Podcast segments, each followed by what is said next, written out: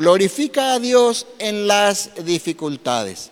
Ese es el título del mensaje de esta noche. ¿Quién no tiene problemas, verdad? Alguien que no tenga problemas puede levantar su mano, que no tenga ningún problema puede levantar su mano esta noche. Todos tenemos problemas, hermanos. Todos tenemos problemas. Por eso es que tenemos que cuidarnos, porque estamos hablando de que todo fue hecho para la gloria de Dios. Dios hizo todo para su gloria. De eso estamos hablando, ¿verdad?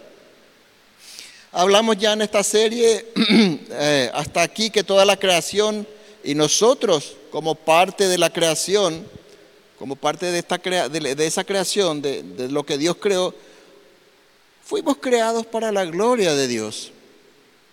Lo mismo dijimos de nuestra salvación, que es para la gloria de Dios también. Dios te salvó para su gloria. De eso hablamos ya también. Y también nuestra vida, después de conocer a Jesús, tiene el propósito de que la vivamos, que vivamos nuestra vida para la gloria de Dios. Eh, Dios es el centro de todo, no somos nosotros. Muchas veces aprendimos en, eh, eh, en la cultura de este mundo, muchas veces aprendimos que, o, de alguna manera, que todo gira en torno a nosotros, pero no es así. El universo, todo gira en torno a Dios.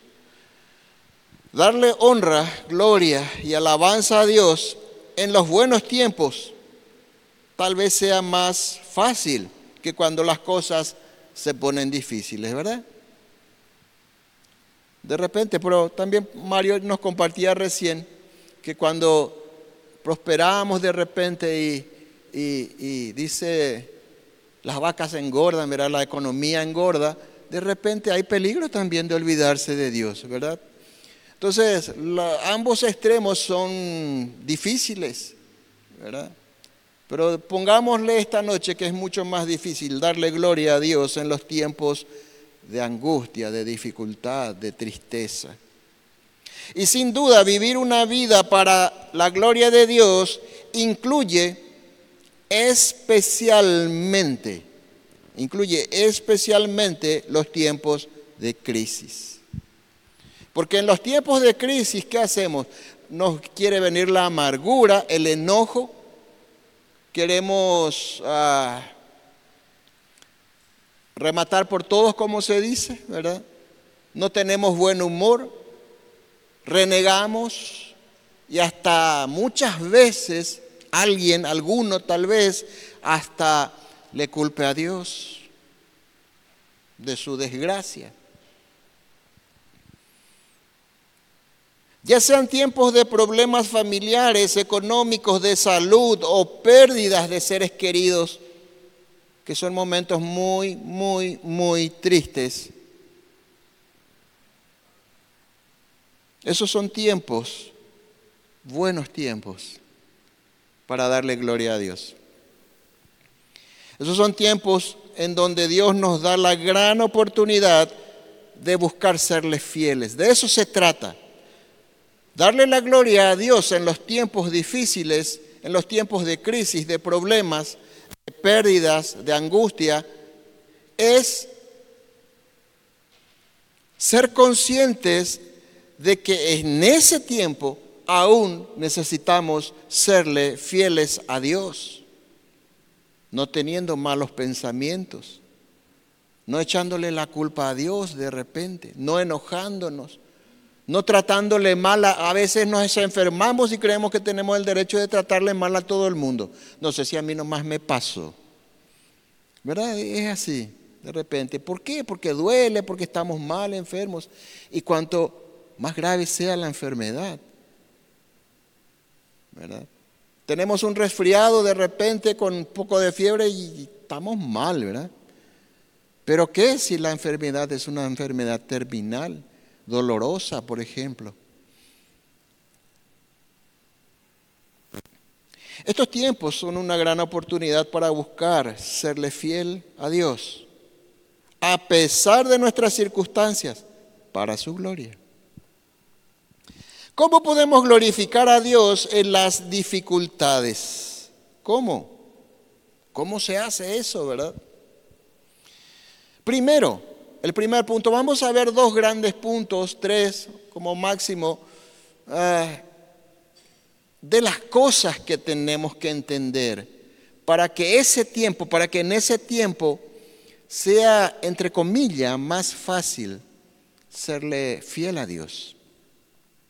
Entonces, ¿cómo podemos glorificar a Dios en las dificultades? Primero, primer punto, entendiendo las dificultades. Y para entender las dificultades necesitamos eh, entender primero cómo funciona la fe. Cuando yo comencé a irme a la iglesia, ya creo que conté varias veces, cuando comencé a venir a los pies de Cristo, yo pensaba que la fe era algo así como tirarme de un avión sin paracaídas porque Dios me iba a sostener. Después con el tiempo, al poquito tiempo, entendí que eso se llama locura y no fe. Eso es locura y no fe. Lo que quiero decir es que la fe que Dios nos pide que tengamos en general no es una fe ciega. No es una fe ciega.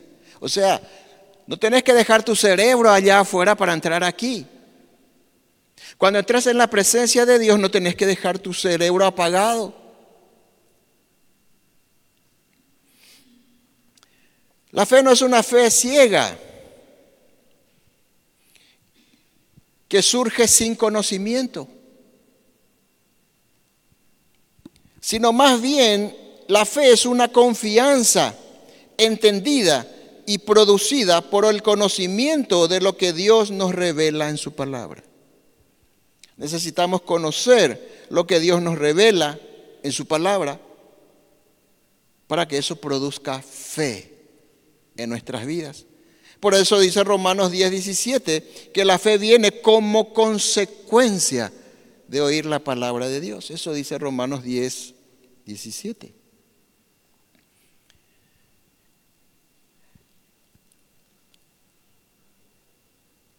Entonces, nosotros necesitamos entender las dificultades. A eso voy. Necesitamos entender las dificultades. ¿Para qué? Para que, conforme a la palabra de Dios, ¿para qué? Para que eso produzca fe en nuestras vidas y esa fe sea la que nos sostenga, nos lleve, nos guíe a serle fiel a Dios en ese tiempo. Lo primero que tenemos que saber entonces es que el sufrimiento en este mundo es y será siempre inevitable de problema tante voy en toda nuestra vida. Vamos a tener nomás luego problemas. Y eso, no lo no, eso nos dice nuestra experiencia, ¿cierto? Nuestra experiencia y también nos enseña la Biblia. También nos enseña la Biblia. A nadie le gusta sufrir, claro que no. Es más, en la cultura de este mundo hemos aprendido que el ser humano no nació para sufrir. Y vamos a ver. Esto nos lleva muchas veces a preguntarnos por qué existen tantos sufrimientos en este mundo, ¿verdad? Es lo primero que muchas veces personas que están, que dicen ser ateos, etcétera, eh, que no están en la fe, es lo primero de lo cual se agarran y dicen, yo no le quiero seguir a un Dios que permite tantas guerras, que tantos niños mueran, que tantos niños estén en la calle, etc. Yo no le quiero a ese Dios, dicen algunos. Entonces dicen, ¿por qué existen tantos sufrimientos si Dios es amor? Dice, dicen algunos. Y como tal vez no encontramos la respuesta correcta, bueno, muchos buscan escapar de los sufrimientos de muchas maneras, por ejemplo, diversión. Hay personas que constantemente están de fiesta, por supuesto, si tienen con qué, ¿verdad? Están de fiesta, están de parranda en parranda, dice, para ahogar, distraer o evitar esos tiempos, eh, la conciencia del sufrimiento que está pasando. Otros, dice, se echan al alcohol. En el alcohol encuentran el refugio que les da consuelo eh, mientras, perdón,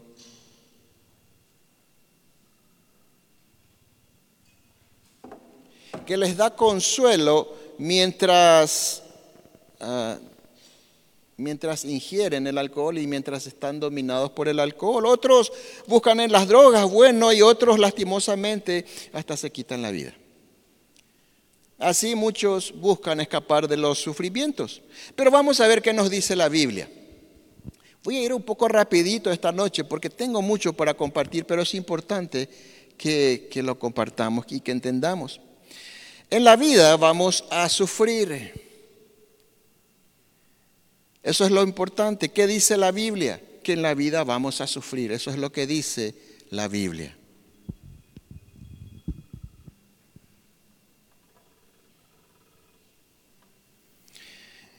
Job 5.7, Job capítulo 5, versículo 7. Job capítulo 5, versículo 7. Dice lo siguiente, pero como las chispas se levantan para volar por el aire, así el hombre nace, ¿para qué dice? Para la aflicción. Nace para la aflicción. Y Jesús ratifica este pasaje. Jesús ratifica este pasaje en Juan capítulo 16, versículo 33. Si trajiste cómo anotar, anda anotando estos pasajes. Anda guardando estos pasajes. Juan 16, 33. Jesús le dijo a sus discípulos, estas cosas les he hablado para que en mí tengan paz.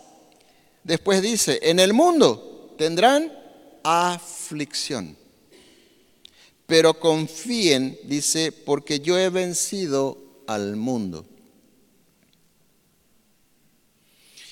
En la primera parte de este versículo de Juan 16, 33, vemos como, vemos como dijimos recién que la fe es una confianza que surge de un conocimiento previo.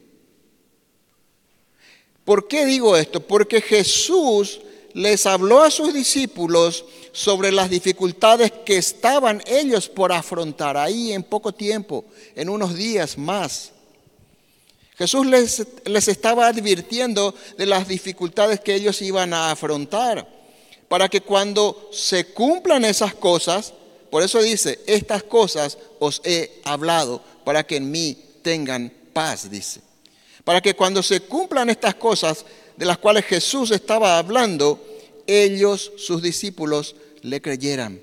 Para eso Jesús le estaba advirtiendo, para que cuando sucedan los discípulos le crean a Jesús, para que los discípulos tengan la fe fortalecida y esto les, traiga paz. Para eso Jesús les advierte. Entonces, esa fe en los discípulos iba a ser ah, fortalecida cuando pasen ellos las dificultades que Jesús les dijo, ellos se iban a acordar, ah, Jesús ya nos advirtió. Entonces Jesús, Jesús es digno de confianza, vamos a ver enseguida, porque Él ya nos advirtió lo que iba a suceder.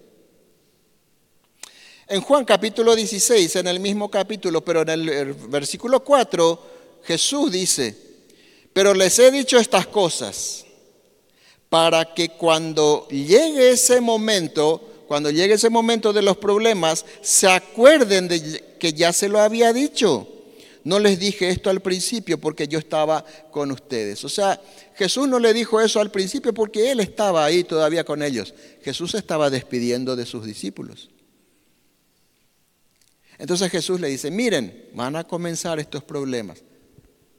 Jesús quería fortalecer la fe de sus discípulos. Entonces la fe es algo que necesitamos tener conocimiento de algo para que esa fe surja. Necesitamos entender nuestras dificultades, nuestros problemas, para saber por qué camino ir en ese tiempo.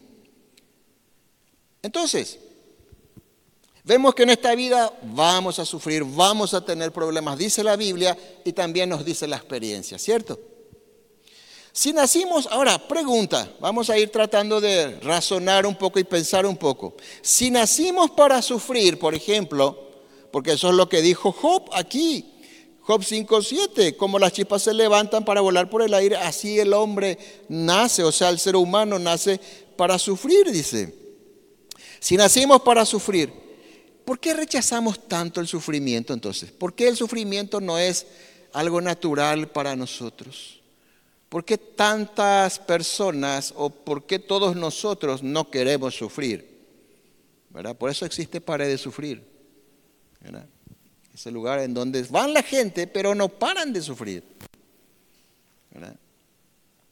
Entonces, ¿por qué? Y otra pregunta que podría surgir, ¿por qué Dios crearía una raza para que sufra? No tiene muchas veces sentido. Y a veces no entendemos muy bien estas cosas, de repente están ahí en nuestro corazón y en nuestra mente, y eso no nos permite desarrollar nuestra fe, no nos permite que nuestra fe sea fortalecida. Y llegan los momentos difíciles y nos debilitamos. La respuesta es que, aunque nacimos o aunque en esta vida vamos a sufrir, no fuimos creados para sufrir. Ese no fue el plan original de Dios. Ese no fue el plan original de Dios. No fuimos creados por Dios originalmente para sufrir. Vamos a ver. Vamos a ver lo que dice Génesis. No hace falta que busques, yo te voy a ir citando. Me gustaría que anotes estos pasajes para que después los revises en tu casa porque voy a pasar rápido. Génesis, eh, Génesis 1.26 dice, por ejemplo, que el ser humano fue hecho a imagen y semejanza de Dios. ¿Cierto? Eso dice Génesis 1.26, que Dios hizo al ser humano a su imagen y semejanza. Es más, dice, Dios le hizo a su imagen y semejanza y le dio autoridad al ser humano. ¿Para qué? Para que gobierne sobre todo lo creado. Eso dice Génesis 1.26. Vamos a, a, tratar de demostrar con la ayuda de Dios que Dios no nos hizo con el plan de sufrir. La imagen de Dios, si nos hizo su imagen, Dios nos hizo su imagen y semejanza. Veamos, la imagen de Dios no es el sufrimiento, ¿cierto? Esa no es la imagen de Dios. O vos ves un Dios triste y sufrido. No, esa no es la imagen que nos da la Biblia de Dios. La imagen que nos da la Biblia de Dios es de la perfección, la santidad, la plenitud y el gozo. Ese es Dios. Y Él nos hizo a su imagen y semejanza. compartió con nosotros ciertos atributos suyos. Y la prueba de eso es que también tenemos tiempos de alegría y, de felicidad, claro que sí. Además, además de habernos creado a imagen y semejanza suya, Dios, después de crear al ser humano, dice en Génesis 1.28, el versículo 28 dice que Dios bendijo, le bendijo al ser humano y le dio, y le dio el mandamiento de reproducirse. ¿Para qué? Para que esos seres humanos creen una generación de seres humanos que glorifiquen a Dios. ¿De qué manera le iban a glorificar? Al mostrar la imagen y semejanza de Dios, al mostrar esa perfección, esa santidad, esa plenitud y ese gozo. Así iban a dar gloria a Dios, mostrar la gloria de Dios, al mostrar la imagen y semejanza con la cual fue creado. Dios también le proveyó alimento al ser humano para su sustento. Dice que Dios hizo nacer todo árbol delicioso a la vista y bueno para comer. Y no solo eso, creó las condiciones óptimas para que se reproduzca la tierra, poniendo un río para regar el huerto. ¿Cuántos tienen un río para regar su jardín? ¿Quién tiene un río aquí para regar su jardín? Bueno, Adán y Eva tenían un río para regar su jardín. tenían alimento y la tierra era próspera, era óptima para que cada planta, cada semilla crezca y dé fruto y la alimente al ser humano. Así que hermanos, viendo este panorama así rapidito, a mí no me parece que Dios haya creado originalmente al ser humano para sufrir. ¿Cierto? A mí me da la impresión de que el ser humano fue creado para tener una vida plena y de satisfacción. Tenía todo. Alimento, sustento. La tierra era fértil, productiva, había un río. Nunca iba a faltar el agua. La imagen y semejanza era dueño de todo lo creado y tenía autoridad sobre todo lo creado. A mí no me parece que el ser humano haya sido creado originalmente para sufrir, para sufrir. Todo el problema comenzó con la rebelión de Adán y Eva en ese mismo huerto, donde Dios le puso al ser humano, al hombre, al varón, para que lo labrara y lo cuidara, dice Génesis 2.15. Y es desde entonces, desde que Adán y Eva se rebelaron en contra de Dios, en contra de la autoridad de Dios, desde ahí es una verdad que así como las chispas se levantan para volar por el aire, así el hombre desde ese tiempo nace para la aflicción. Es desde ese tiempo. ¿Me están siguiendo, hermanos? Es desde ese tiempo. Y esta es la razón por la que todo ser humano tiene problemas. Esa es la razón por la cual vos y yo tomamos malas decisiones. Esa es la razón por la cual vos y yo sufrimos. Esa es la razón por la cual vos y yo nos enfermamos. Y esa es la razón por la cual vos y yo vamos a morir un día. Por causa del pecado. Ese es todo nuestro problema. Ese es todo nuestro problema. Por eso, y eso me dice a mí, Carlos, le necesitas a Dios. Y espero que este esta primera parte también te diga lo mucho que le necesitas a Dios. Porque sin Dios estamos perdidos. Porque Dios nos da claridad en la mente, nos hace nuevas criaturas. Dice que el que no le conoce al Señor está en tinieblas, tiene la mente entenebrecida. Eso quiere decir que nunca puede tomar una buena decisión. Pero nosotros que le conocemos al Señor, dice la palabra de Dios que tenemos la mente de Cristo. Eso dice la Biblia. Entonces, ahora ya entendemos de dónde vienen nuestros problemas, de dónde vienen las dificultades. Ahora entendemos que Dios no es absolutamente responsable de tus malas decisiones ni de mis malas decisiones. Dios no es absolutamente responsable de que te enfermes o que yo me enferme. Todo eso es producto del pecado que entró en la humanidad, en toda la creación y en la humanidad. Por eso morimos, enfermamos, nos debilitamos. Teniendo esto en mente, ¿cómo enfrentamos los problemas que sí o sí van a venir? Porque si yo mismo no me creo los problemas, otros me van a crear problemas. Si yo mismo no me creo problemas y otros no me crean problemas, bueno, va a llegar el tiempo en que me voy a enfermar, voy a perder un ser querido. ¿Cómo yo entonces enfrento los problemas para glorificar a Dios? Primero, entendiendo esto, que vimos en la primera parte, entonces, ¿cómo glorifico a Dios? Poniendo nuestra confianza, esperanza y seguridad en Jesús. ¿Por qué? Porque ya vimos en Juan 16, 33 que Jesús venció al mundo. Jesús es Dios, Dios es poderoso.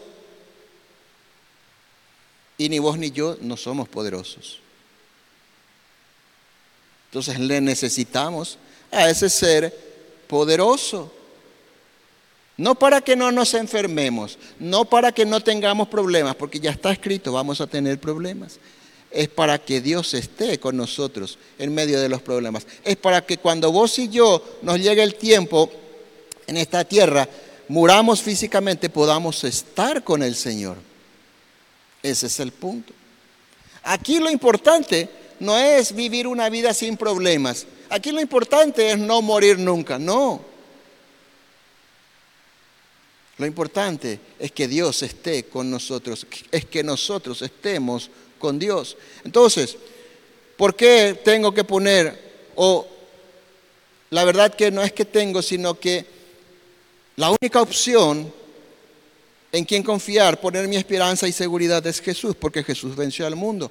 Juan 20, 19, ahí te voy a pedir que me acompañes. Juan capítulo 20,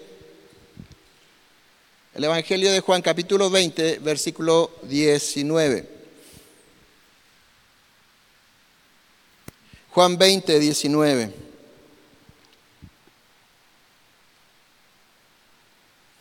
Dice, cuando llegó la noche de aquel mismo día, el primero de la semana, estando las puertas cerradas en el lugar donde los discípulos estaban reunidos por miedo de los judíos, vino Jesús. ¿Qué estaba pasando aquí? ¿Qué estaba pasando? Jesús fue crucificado, ya era domingo, el primer día de la semana, dice. Y Jesús resucita. ¿Dónde estaban los discípulos? Dice, estaban encerrados en alguna casa, en algún cuarto, en algún lugar, porque tenían miedo de los judíos. ¿Por qué? Porque su maestro había muerto. Se habían quedado solos se habían, quedado, sin la persona en la cual pusieron toda su esperanza. Y estaban temerosos, metidos en una casa, temblando de miedo de los, ah, de los, de los fariseos, de los judíos.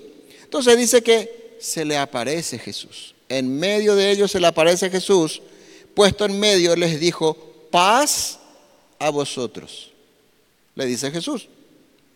Y cuando les hubo dicho esto, ¿qué hizo Jesús? Les mostró las manos y el costado. O sea, Jesús le mostró su identificación. Sus manos agujereadas y la herida del costado, en donde le clavaron a Jesús para comprobar si ya estaba muerto. Dice, les, hubo, les mostró, dice, las manos y el costado. Y los discípulos se regocijaron viendo al Señor, le reconocieron ahí por las heridas a Jesús. Maestro, reconocieron a su maestro. Y los discípulos se regocijaron, dice, viendo al Señor. Entonces Jesús les dijo otra vez, paz a vosotros. Ellos estaban en medio de una dificultad, en medio del temor, que ya Jesús le había dicho que ellos iban a pasar por eso. Y le dice, paz a vosotros. Jesús les muestra las manos y sus, eh, y sus heridas entonces eh, para que ellos vean que Él había resucitado. Esto debería traer paz al corazón de los discípulos, porque su maestro había vencido la muerte. Díganme si no voy a tener seguridad y paz si mi maestro resucita. Estuvo muerto. Y al tercer día resucita de entre los muertos y se le ven las heridas. Todavía. ¿Cómo no voy a tener paz y seguridad en esta persona? ¿Cómo no voy a tener paz y seguridad en Jesús? Si Él resucitó de la muerte. Yo quiero decirte algo, ni Mahoma, ni Buda, ni Krishna, ni ningún otro de por ahí que tenga un nombre hizo eso ni tampoco va a ser solo Jesús. Jesús está vivo. Jesús no es un, un Jesús colgado en una cruz. Estuvo en una cruz, te limpió de tus pecados, me limpió de mis pecados, pero ahora está en el cielo y te está esperando, me está esperando. Ese es el punto. En otras palabras, hermanos, Jesús le dice a sus discípulos, si están conmigo, están seguros y tendrán paz. Eso es lo que le dice. ¿Crees paz cuando estás en medio de las dificultades? Entonces pone tu confianza en Jesús. Ese es el punto. Así que, en primer lugar, nuestra seguridad, confianza, esperanza, paz y aún nuestra felicidad no puede estar puesta en las cosas de este mundo ni en las personas.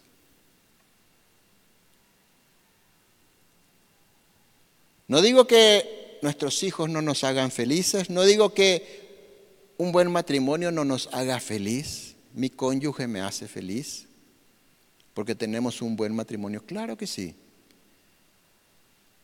Pero yo soy consciente de que todo es temporal aquí. ¿Qué pasa si toda mi felicidad está centrada solo en eso?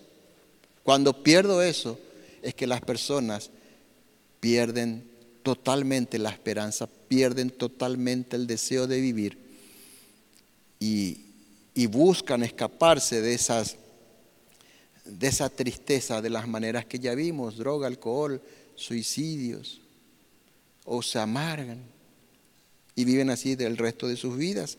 Entonces, tampoco mi seguridad puede estar en la ciencia, Estoy enfermo, una enfermedad de repente tal vez terminal, y mi esperanza está en la ciencia. Pero los médicos mismos dicen muchas veces, hasta aquí nosotros podemos hacer. Siempre estamos en las manos de Dios. Tampoco pongamos nuestra esperanza en la política, mucho menos, sino solo en Dios.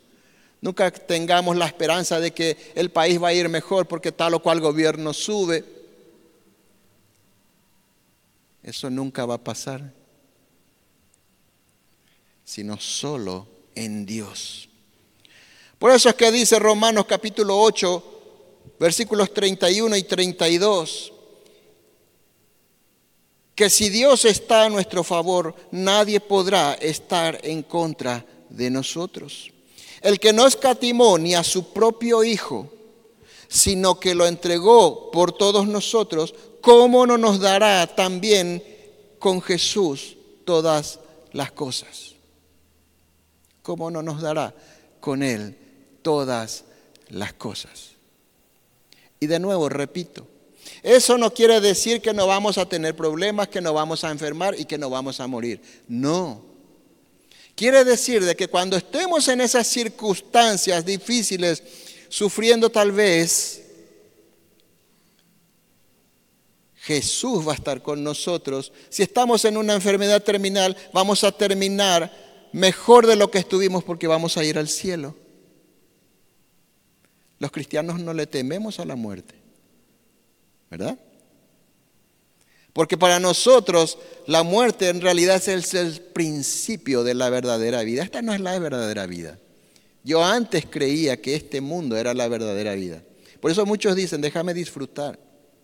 Le dije a un amigo, me dice un amigo que le he visto después de muchos años, ah, así que vos estás por el buen camino. Sí, le dije, gracias a Dios. ¿Y vos? ¿Para cuándo? Ah, no, yo voy a disfrutar todavía, dice. Pero ¿sabes cuándo te vas a morir? Le digo, que quedó un poco cortadito ahí, pero bueno, es la verdad. Entonces, ese es el punto. Nuestra seguridad, nuestra confianza tiene que estar solo en Jesús. Pues Jesús es Dios poderoso. Él resucitó de entre los muertos. Y no hay otro quien conozca, ah, y tampoco estoy diciendo que Jesús nunca te va a sanar de ninguna enfermedad. Claro que sí. Siempre y cuando sea su propósito sanarte. Siempre y cuando lo que estás pasando haya cumplido el propósito que tenía que cumplir, porque Dios no hace nada sin un propósito. Entonces, Dios es Dios soberano. Por eso es que tenemos que orar, así como Jesús, Señor, yo quiero mi sanidad, estoy enfermo, sí, yo quiero ser sanado, Señor, pero que no se haga como yo quiero, sino que se haga tu voluntad. Jesús oró, Señor, si puede pasar esta copa de mí, pero Señor, que no sea como yo quiero, sino que sea como que se haga tu voluntad. Amén, hermanos. Así que ese es el punto. ¿De qué manera también podemos glorificar a Dios en los tiempos de sufrimientos, de dificultades, etcétera? Tenemos que aprender a depender de Dios. Depender de Dios, estando sanos, con salud, aunque tengamos fuerza, aunque tengamos trabajo, necesitamos depender de Dios. Dios es el que te da la salud, Dios es el que te da la inteligencia, Dios es el que te da la fuerza. Y Dios hace que lo que vos haces dé sus frutos para tu, para tu sustento. Porque, como dice la palabra de Dios, el que da semilla al que siembra y pan al que come. Dios es el que da la semilla, pero también Dios es el que hace nacer, crecer esa semilla para que dé fruto. Podés plantar y si Dios no le hace crecer, nunca habrá alimento. Entonces necesitamos aprender a depender de Dios. Primera de Pedro 5, 6 y 7 dice lo siguiente, por lo tanto, muestren humildad bajo la poderosa mano de Dios para que Él los exalte a su debido tiempo. ¿Se dan cuenta? Es lo que estaba diciendo. Mostremos humildad bajo la mano poderosa de Dios cuando estamos en, en todo momento y especialmente en los tiempos difíciles. Mostremos esa humildad, esa dependencia de Dios, porque Dios te puede sanar, Dios te puede sacar de tu problema cuando sea su tiempo. Eso es lo que dice aquí. Porque Él dice, para que Él los exalte a su debido tiempo, a su debido tiempo, si es su voluntad. El versículo 7 dice, descarguen en Él todas sus angustias. ¿Por qué? porque Él tiene cuidado de vos. Dios tiene cuidado de vos. Dios no se está divirtiendo en medio de tus problemas. Es más, no fue Él el que dice, le envío un problema a fulanito, le envío una enfermedad a, sultanito. Ya vimos que de dónde vienen los problemas. De nuestras malas decisiones, tal vez son consecuencias de pecados, antes de conocerle al Señor o tal vez después de conocerle que tienen sus consecuencias. Dios no quita las consecuencias. Dios perdona, pero no quita las consecuencias. Entonces son diversas las fuentes por las cuales podemos estar viviendo una situación. Si es enfermedad, ya dijimos también, el cuerpo se entró el pecado y se debilitó y tiene que morir por causa del pecado y todo eso. El Señor nos enseña que somos perdón, el Señor nos enseña que no somos autosuficientes. Aunque muchas veces vos y yo vivimos como si todo dependiese de nosotros, de nuestra fuerza, de lo que hacemos, de lo que pensamos, de lo que hablamos, de lo que decimos. Pero el ser humano, ni vos ni yo somos autosuficientes. Esto quiere decir que tenemos que dejar el orgullo de lado. La autosuficiencia es orgullo. La autosuficiencia es orgullo. No depender de Dios es orgullo. Por eso que aquel diablo, ah, perdón, aquel ángel que después se convierte en diablo, se convirtió en diablo porque no quiso depender de Dios. Él quería ser Dios.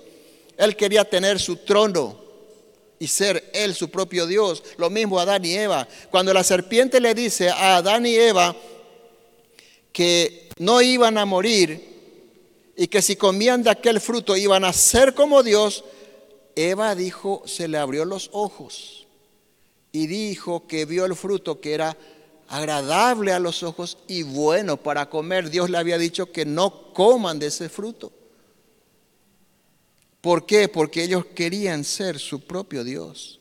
No querían depender de Dios. Sin embargo, Dios nos hizo para depender de Él porque Dios sí es autosuficiente. Dios no nos necesita a nosotros.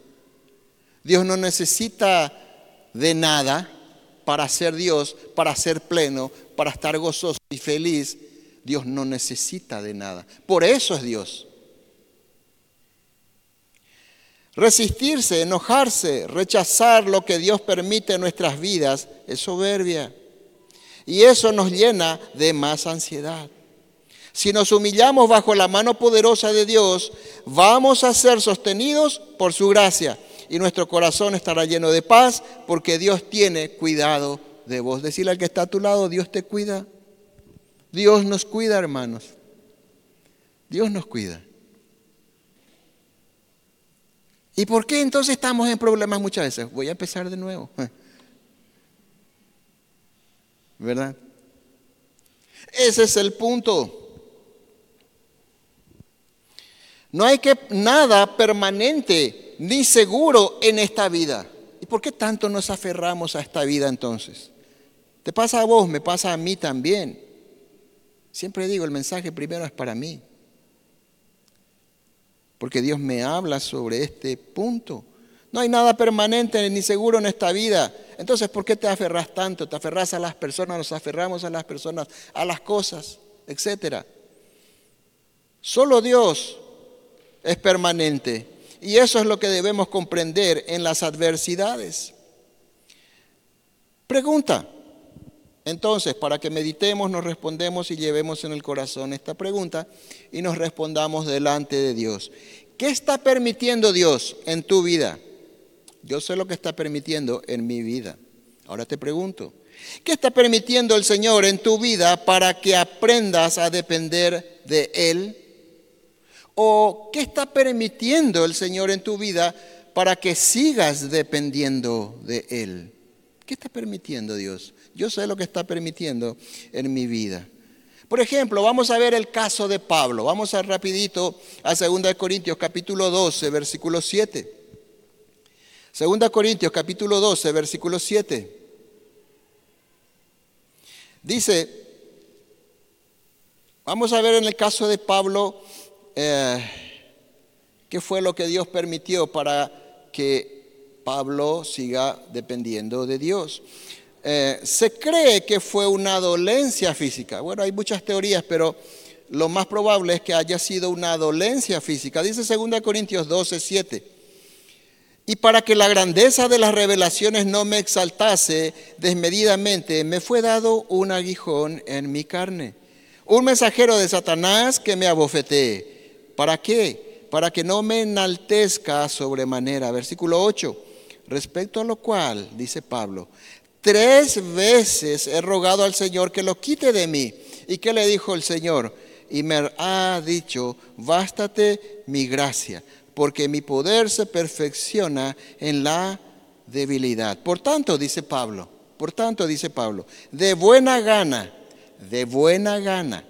No es que bueno, estoy enfermo, estoy pasando por una situación financiera, por un problema familiar o personal, y bueno, como no tengo otra, mm, tengo que confiar en el Señor. No, no, dice Pablo, dice, de buena gana me gloriaré más bien en mis debilidades, porque para que repose sobre mí el poder de Cristo. Hoy cantábamos esto, hermanos. Hoy cantábamos esto. Estuvimos cantando. Y cuando Pablo compara su dolencia con un aguijón, nos está indicando que era algo doloroso y constante. Imagínense si Pablo, un hombre duro como, como todas las personas de aquel tiempo, ya no, no tenían la comodidad que nos ablanda todo en este, como somos hoy en día, eran hombres duros, hombres acostumbrados a, a una tierra hostil, seca. Y Pablo dice, le pide tres veces al Señor que le quite, ¿verdad?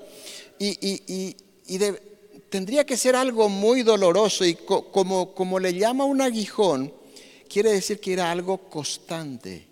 No eran dolores de repente que venían tal vez. Parece que era como algo constante, porque cuando te clava una espina, ¿cierto? Una espina te, te entra en la mano, en algún lado, en el pie, hasta que no te quiten la espina te molesta o te duele, ¿cierto? Bueno, eso es lo que está diciendo Pablo, ¿verdad?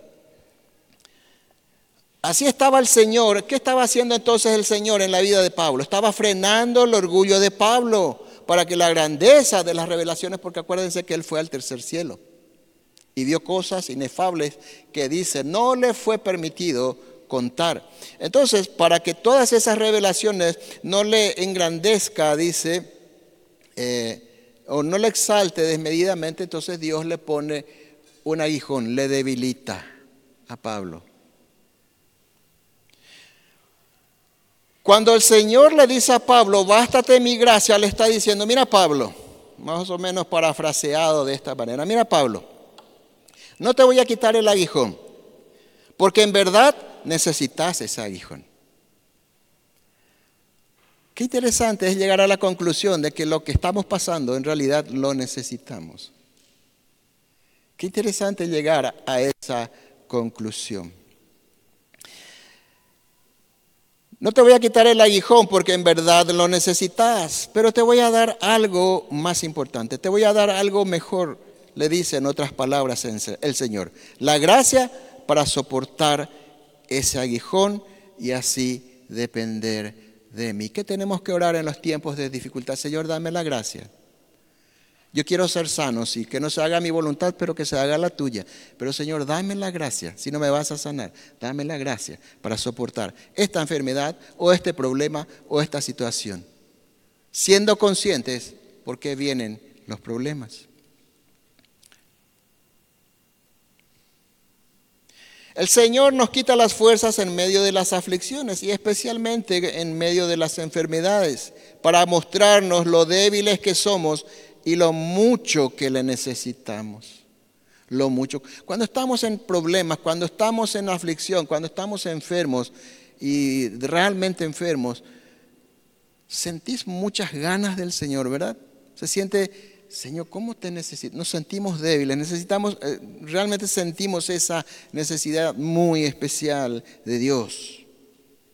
Esperemos que así sea, ¿verdad? Como fuimos creados para depender de Dios, le damos gloria a Él cuando reconocemos, así como Pablo, que nuestras debilidades o nuestros tiempos de debilidad son una gran oportunidad para rendirnos a Él, a su soberanía, para que repose sobre nosotros el poder de Cristo, o para sanarnos, o para darnos la gracia para soportar, para que no nos estemos plagueando y de mal humor en todo momento para que no estemos tratando de vengarnos de todo el mundo por lo que nos pasa o para que no le echemos la culpa a Dios, por ejemplo. Porque naturalmente no queremos depender de Dios, sino queremos ser nuestros propios dioses, como decía recién, pero dice que su poder, el poder de Dios, se perfecciona en nuestra debilidad. ¿Quieres ver el poder de Dios? ¿Quieres, ver en realidad ese poder de Dios obrando en tu vida, en la vida de nuestras familias, en la vida de nuestros seres queridos. Bueno, entonces aprendamos a depender de Dios y rindámonos ante el Dios soberano. Muchas veces el Señor no nos concede lo que le pedimos porque Él sabe lo que en realidad necesitamos. A lo mejor no es sanidad lo que necesitamos en este tiempo, porque acuérdense que el Señor está desarrollando en nuestras vidas el carácter de Jesús. Nunca te olvides de eso. Eh, perdón, Dios está desarrollando en, en ese tiempo en nosotros el carácter de Jesús. Eso está haciendo, Dios está trabajando en nosotros o tal vez en nuestra familia a través de lo que nos sucede o en nosotros a través de lo que le sucede a nuestros hijos, a nuestra familia. Pero Dios está obrando. Entonces Dios sabe, no nos concede muchas veces lo que le pedimos porque Él sabe lo que necesitamos en ese momento, lo que en realidad nos conviene. ¿Qué es eso? Gracia para continuar, gracia para fortalecer la fe, gracia para depender de Él y gracia para seguir en sus caminos. Eso es lo que necesitamos principalmente en esos tiempos. ¿Para qué? Para glorificar su nombre, para que en ese tiempo no blasfememos en contra de Dios, para que en ese tiempo no pequemos en contra de Dios. ¿Qué dijo Job? ¿Se acuerdan lo que dijo Job? Vamos a mirar rapidito. Job capítulo, capítulo 1, versículo 20 dice, entonces Job se levantó después de que murieron todos sus hijos, perdió todo lo que él tenía. Dice, entonces Job se levantó, rasgó su manto, rasuró su cabeza y se postró en tierra. ¿Y qué hizo? Adoró. ¿Se quejó? No, adoró. Adoró. Y dijo, desnudo salí del vientre de mi madre y desnudo volveré allá. Jehová dio y Jehová quitó. Sea el nombre de Jehová bendito. Este Job sí que entendía, ¿verdad? Según lo que vimos en la primera parte, si te acordás un chiqui, lo que vimos en la primera parte, cómo es que ah, Dios le dio al ser humano eh, toda la posibilidad de tener una vida óptima. Tenía alimento, tenía el río que regaba el huerto, nos hizo a su imagen y semejanza. El, hombre tenía que ser un ser feliz, ¿verdad? Y después viene la rebelión y toda esa historia. Ahora, yo lo que en realidad me pregunto es, ¿cómo es que me pasan cosas buenas? Yo ya no me pregunto, ¿cómo es que me pasan cosas malas? ¿Por qué, Señor, me pasan cosas malas? Debería preguntarme yo en realidad, ¿por qué me pasan cosas buenas? Si al final está todo maldito a causa del pecado. ¿Por qué tenés buenos tiempos? ¿Por qué tenés trabajo? ¿Por qué tenés sustento? ¿Por qué tenés familia? ¿Por qué tenés hijos? ¿Por qué nos pasan cosas buenas? Es la pregunta que en verdad tenemos que hacerle a Dios. ¿Por qué, Señor, me pasan cosas buenas? Si repasamos de nuevo lo que vimos en la primera parte. Así que, hermanos,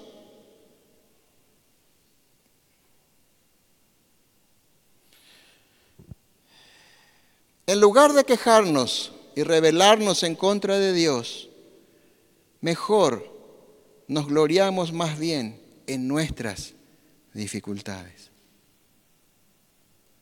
Entendiendo que Dios está obrando, está trabajando, está produciendo el carácter de Cristo. Entendiendo por qué, cuál fue mi error, tal vez tomé mala decisión, tal vez es consecuencia de un pecado pasado.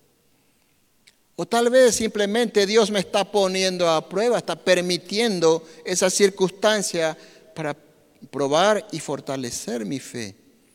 Pero para que mi fe sea fortalecida, ¿qué tenemos que conocer? La palabra de Dios. Porque la fe viene por el oír.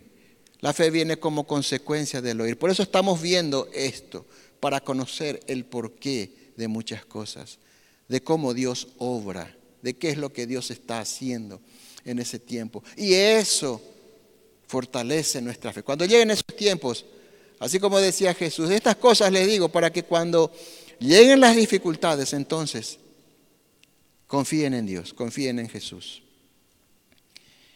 Y en lugar de quejarnos, entonces debemos gloriarnos más bien, como decía Pablo, en nuestras debilidades. ¿Para qué?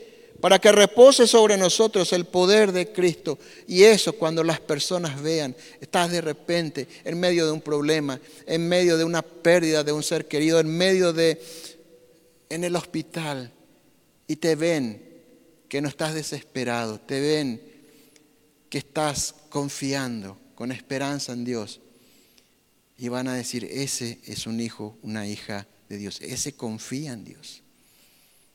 Y Dios es glorificado en ese momento. ¿Qué dijo el salmista? Salmo 119, versículo 71. Salmo 119, versículo 71. Dice, ¿qué dijo el salmista? Bueno me es haber sido humillado, dice. O sea, él tuvo un problema, entró en problema, tuvo una dificultad y dice, qué bueno que tuve la dificultad. Qué bueno que llegó ese tiempo de crisis, está diciendo el salmista. Bueno me es haber sido humillado para que aprenda tus estatutos. Dios es como un padre, es más, Dios es nuestro padre, si pusimos nuestra fe en Jesús. Entonces, ¿por qué nosotros le disciplinamos a nuestros hijos? Para que aprendan. ¿Por qué Dios nos disciplina? ¿Por qué Dios permite las consecuencias de nuestras malas decisiones? Para que aprendamos. ¿Cuántas veces yo en mis metidas de pata eh, sucedió justamente lo que dice la Biblia que iba a suceder, el mal que iba a suceder me sucedió y yo decía, ah, se cumple la palabra, ¿verdad? Y aprendo sus estatutos. Ese es el punto. En conclusión, hermanos, será más fácil glorificar a Dios si entendemos nuestros sufrimientos desde la óptica de la caída del ser humano por el pecado, evitando poner a Dios como responsable.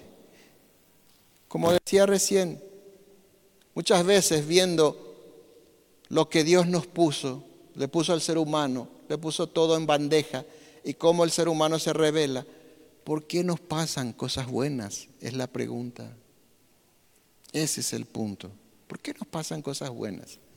En realidad, la ira de Dios está sobre aquel, el enojo de Dios, la ira de Dios, el juicio de Dios está siempre pendiendo sobre la cabeza de aquel que no puso su fe en Jesús.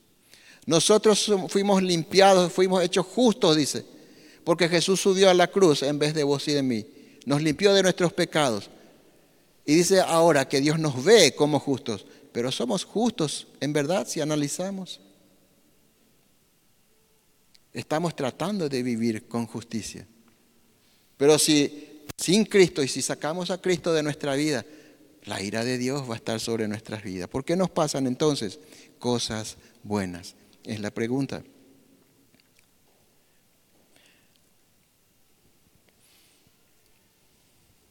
Dios te creó, Dios nos creó, Dios creó al ser humano a la imagen de su perfección, de su santidad, de su plenitud y gozo. Y es ahí donde Dios quiere llevarnos después de haberle conocido a Jesús. Es ahí donde Dios quiere que volvamos a esa perfección, a esa santidad, a esa plenitud, a ese gozo. Y eso vamos a lograr solo obedeciendo la palabra de Dios. Porque Dios además es el que pone el querer como el hacer su voluntad en nuestras vidas. Es obra de Dios de nuevo. Así que hermanos, Dios será glorificado cuando a pesar de nuestras circunstancias no desfallecemos no pensamos en, en, abandonarle a Dios, en tirar la toalla, como se dice, y ponemos nuestra confianza, nuestra esperanza y nuestra seguridad en Jesús, quien venció al mundo. Eso es lo que en ese momento Dios es glorificado. Cuando en medio de nuestra debilidad nos rindamos a Dios, cuando estés en problemas, cuando estés en dificultades, cuando estés en enfermedades, cuando hayas tenido tal vez pérdidas, pero igual nos rendimos a Dios. Job decía, aunque Dios me mate, yo en Él confiaré.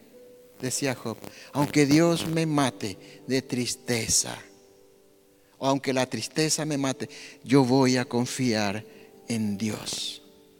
Ese es el punto. Cuando en medio de nuestra debilidad nos rindamos a Dios sin quejas, entendiendo que Dios está desarrollando en nosotros el carácter de Jesús, de que Dios tiene el control. Cantábamos también hoy que Dios tiene el control. A Dios no se le escapó nada, por eso te enfermaste. A Dios no se le escapó nada, por eso tomaste malas decisiones. A Dios no se le escapó nada, por eso estás en el problema que estás. No, Él está teniendo el control de todo. Y tal vez por eso estamos en problemas, porque Dios tiene el control de todo. Y esa es nuestra confianza, de que estamos bajo el control de Dios. Y ahí es donde tenemos que exponer nuestra esperanza. Y cuando vean los que no conocen a Dios que nuestro sufrimiento somos reconfortados por el Señor, en medio del sufrimiento, Dios es glorificado. ¿Por qué no te pones de pie?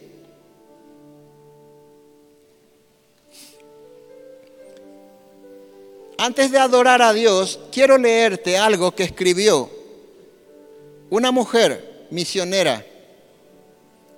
Ella sufre de, de una enfermedad que ya les voy a decir enseguida. Ella es misionera de una iglesia bautista y es miembro en Panamá de una iglesia bautista. Ella escribió lo siguiente, y quiero que escuches lo que ella escribió. No escribo estas palabras, dice ella, visualizando el dolor de otra persona. Lo hago viviendo el mío. Llevo más de nueve años pasando por dolor de cuerpo, las 24 horas del día, los siete días de la semana, los 365 días del año. Situaciones que no terminaría de contar, que de contar, ya que padezco fibromialgia. Fibromialgia es una enfermedad que produce dolores musculares y de hueso, produce debilidad, como dice, los 365 días del año. Ya que padezco fibromialgia, dice, y te puedo decir que doy gracias a Dios por ella. Da gracias a Dios por su enfermedad. Cada día me ha llevado esa enfermedad más y más a depender de Dios en la oración, en la meditación y en el estudio de la palabra. Cada día oro al Señor que en medio de mi debilidad Él se glorifique. Así como un día el Señor le contestó a Pablo cuando pidió que le quitara el aguijón, me puedo identificar con esa respuesta y le pido al Señor que yo acepte su voluntad para mí aflicción. Este es el testimonio de una mujer misionera. Lleva la palabra de Dios en medio de su enfermedad. No está tirada en el hospital, no está tirada en su casa porque tengo derecho porque estoy enferma. Está llevando la palabra de Dios y está haciendo discípulos a mujeres, dice, de todas las edades. ¿Cuál es tu problema? ¿Cuál es el problema que de repente tenés, si tenés, yo creo que todos tenemos, como dije al principio? ¿Por qué esta noche no le entregas ese tu problema al Señor? Y vamos a orar por esos problemas. Pero vamos a orar para que el Señor nos dé la gracia. ¿Por qué no inclinas tu rostro?